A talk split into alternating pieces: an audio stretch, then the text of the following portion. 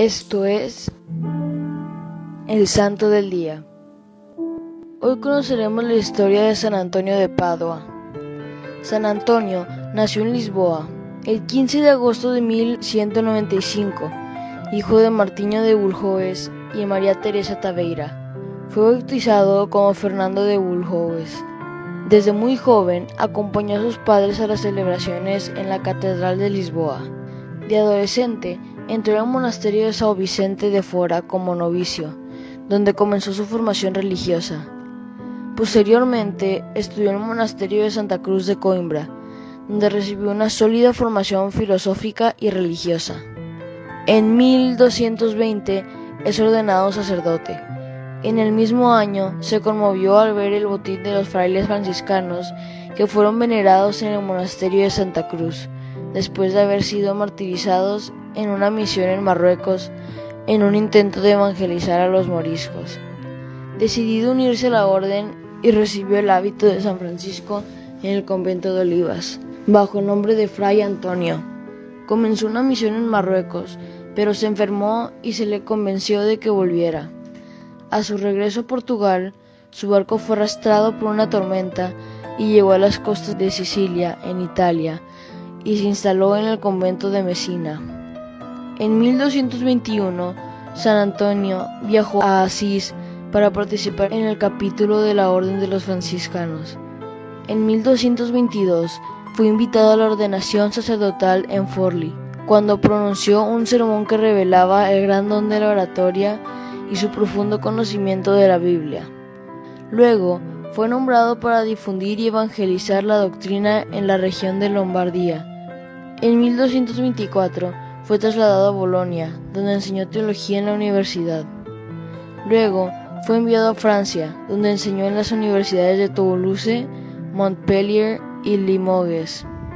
A finales de 1227 regresó a Italia y hasta 1230 fue ministro provincial en Milán y Padua. Participó en el capítulo general de Asís, donde asistió al traslado de los restos mortales de San Francisco de la iglesia de San Jorge a la nueva basílica.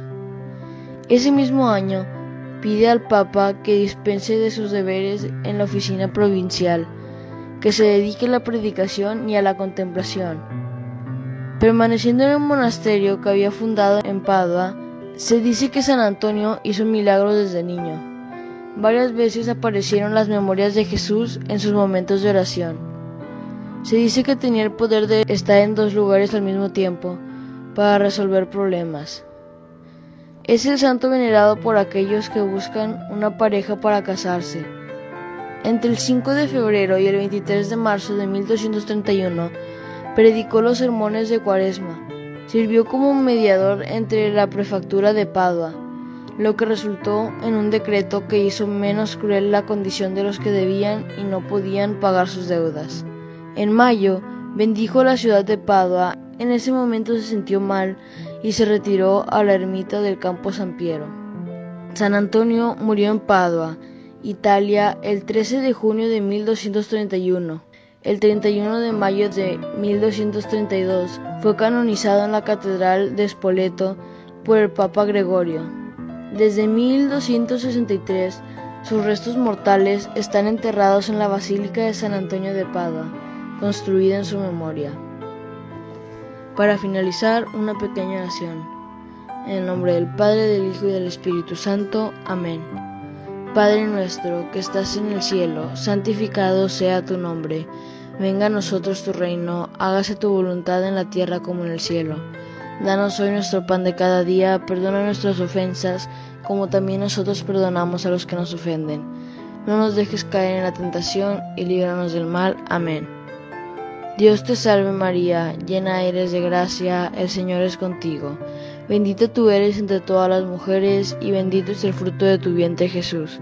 Santa María, Madre de Dios, ruega por nosotros los pecadores, ahora y en la hora de nuestra muerte. Amén.